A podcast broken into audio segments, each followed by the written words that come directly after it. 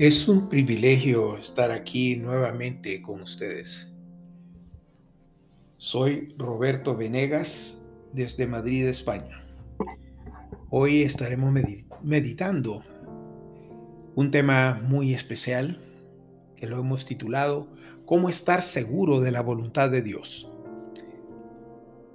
Si alguien le preguntara qué quieren decir los cristianos cuando hablan de la voluntad de Dios, ¿qué dirías? Sencillamente la voluntad de Dios se refiere al propósito, plan y deseo de Dios para nuestras vidas. Los cristianos deben tener la misma actitud que se describe en el Salmo 48. Me deleito en hacer tu voluntad, oh Dios mío. Tu ley está dentro de mi corazón. Sin embargo, las personas se sienten en, en las iglesias todas las semanas sin pensar en la voluntad de Dios para sus vidas. Por lo tanto, no tienen idea de lo que Él quiere lograr a través de ellos. Cada día de nuestra vida debe ser vivido para el privilegio, para el propósito de Dios, de acuerdo con su plan y en obediencia a sus deseos. Pero, ¿cómo podemos estar seguros de que estamos caminando en su voluntad, especialmente en tiempos de desafíos dificultades, sufrimientos o dolor? Aunque las pruebas puedan parecer contrarias a la voluntad de Dios, Él nos asegura que todo lo que permite está diseñado para nuestro bien, incluso las angustias y las dificultades. En este sentido, debemos comprender que hay diferentes categorías de la voluntad de Dios. Número uno, la, la voluntad predeterminada de Dios. Hay ciertos eventos que el Señor ha predestinado para que ocurran y nadie puede frustrar su soberanía. Número dos, su voluntad moral. Estas son las normas justas por las cuales Dios quiere que viva la humanidad. un buen ejemplo son los diez mandamientos que se aplican a todas las personas. Número tres, la voluntad deseada de Dios. Dios especifica cómo quiere que vivamos como cristianos. Número cuatro, la, su voluntad circunstancial. Cuando no cumplimos con los estándares de Dios, Él quiere que sepamos cómo debemos responder a estas circunstancias. Número cinco, la, y la voluntad inmediata de Dios. Esto cubre lo que, lo que el Señor desea que hagamos hoy en nuestra situación actual. Ahora bien, ¿cómo puedo estar seguro de que lo que estamos considerando es la voluntad de Dios. Cada día está llena de decisiones y cada elección es una oportunidad para preguntarle al Señor, ¿qué quieres que hagamos? Las decisiones pueden ser prácticas, morales, financieras o de cualquier otra índole. Cada aspecto de nuestra vida debe someterse a la voluntad de Dios, porque Él ya ha elegido el mejor camino posible para nosotros.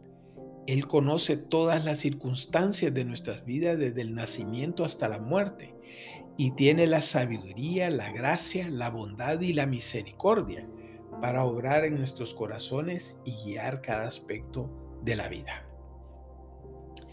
Para ayudarnos a confirmar si nuestras decisiones se alinean con la voluntad de Dios, debemos hacer las siguientes preguntas. Número uno, esta decisión concuerda con la palabra de Dios.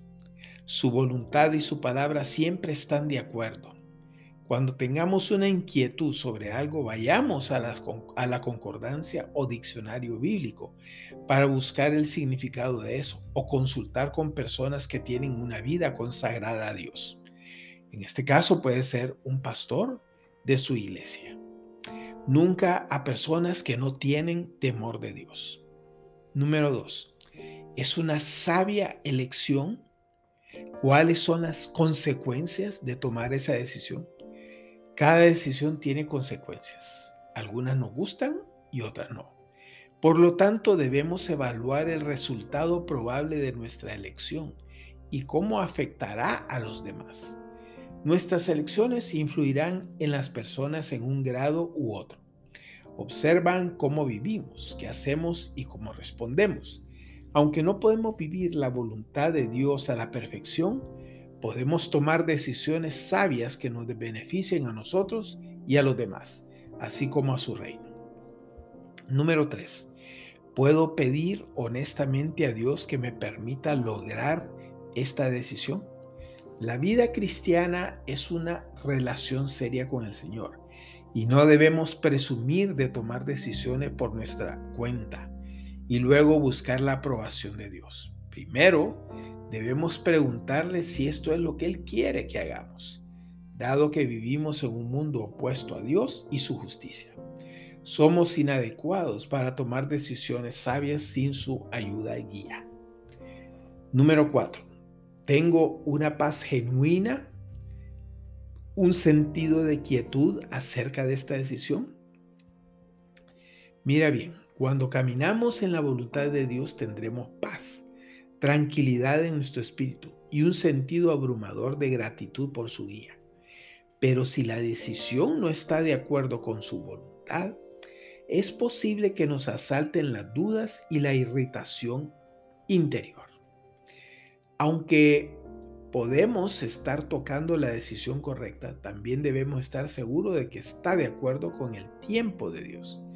Dar un paso adelante o quedarse atrás de Dios podría ser muy costoso. Número 5 es esta decisión congruente con la manera en que Dios actúa. A lo largo de las escrituras se revelan los caminos de Dios, especialmente cómo obró en la vida de, de los personajes bíblicos. La única forma en que podemos saber que el Señor aprueba lo que elegimos hacer es determinado si es consistente con su palabra. Dios no está tratando de ocultarnos su voluntad, sino que está listo para revelarla a cualquiera que realmente quiera obedecerle. Sin embargo, si estamos distantes de Dios y viviendo en pecado, no podemos esperar su guía hasta que primero prestemos atención a sus advertencias y correcciones. Número 6. ¿Se ajusta esta decisión a lo que soy como seguidor de Jesucristo? Si hago esto, tengo la aprobación de Dios. Si verdaderamente nacemos de nuevo y seguimos a Jesús, querremos hacer su voluntad, adaptando nuestros comportamientos y actitudes para que encajen con nuestra identidad en Cristo. Por ejemplo, la forma en que hablamos, vestimos, respondemos y actuamos debe ser un reflejo de Cristo en nosotros. Si nuestras elecciones no son consistentes con quienes somos en Cristo, entonces no son la voluntad de Dios. Número 7. ¿Se ajusta esta idea al plan general de Dios para mi vida? Algunas de las respuestas a nuestras preguntas sobre qué hacer están claramente reveladas en la palabra de Dios, pero en otras ocasiones la situación exacta que enfrentemos no se menciona específicamente en la Biblia. Por lo tanto, debemos considerar si nuestra elección revelaría la inconsistencia entre nuestra afirmación de ser cristianos y nuestro comportamiento. La hipocresía daña nuestro testimonio, testimonio e influencia para Cristo. Número 8. Esta decisión honrará a Dios el Señor es honrado cuando nuestras elecciones se alinean con su palabra. Pero si tenemos inquietud en nuestros corazones y la situación nos mantiene despiertos por la noche, entonces debemos reconsiderar nuestra decisión. Dios trae pensamientos preocupantes para protegernos de malas decisiones porque Él nos ama y quiere guiarnos al mejor camino posible. Número 9. ¿Esta elección resultará en malestar y arrepentimiento por el resto de mi vida? El momento de considerar esta pregunta es antes de tomar una decisión, porque si no es la voluntad de Dios, el arrepentimiento y la, y la angustia que sentimos después pueden durar toda la vida. Número 10. ¿Puedo esperar que Dios me recompense por esta decisión? Las decisiones que tomamos en esta vida determinan si nuestras acciones son dignas de bendiciones ahora y nuestra futura recompensa en el cielo. Vivir bajo la voluntad de Dios es lo más hermoso que hay. Y esta reflexión nos permite ver dónde nos encontramos ahora mismo. Recuerde que Dios siempre quiere lo mejor para nosotros y siempre listo a darnos guía y dirección. Pero para ello debemos evaluarnos y ver si nuestra vida se ajusta a estas consideraciones. Si no, lo primero que tenemos que hacer es pedirle perdón a Dios, quitar de nuestras vidas aquello que le ofende, aunque sea doloroso. Pero estoy seguro que tendremos la recompensa aquí en la tierra como en el cielo. Por lo tanto, si quieres tener esta guía y esta dirección de parte de Dios, haz conmigo la siguiente oración. Padre Celestial, vengo delante de ti a pedirte perdón por haber sido negligente y reconozco que te he ofendido. Ven a morar a mi corazón. Hoy renuncio a todo eso que me separa de ti. Sana mi corazón y dame las fuerzas para restaurar mi relación contigo. Te amo, Señor. Sé el Señor de mi vida y me rindo a ti en este momento. Te pido, Señor, que me des la guía y dirección que necesito para tomar la mejor decisión. Todo esto te lo pido en el nombre de Jesús. Amén y amén.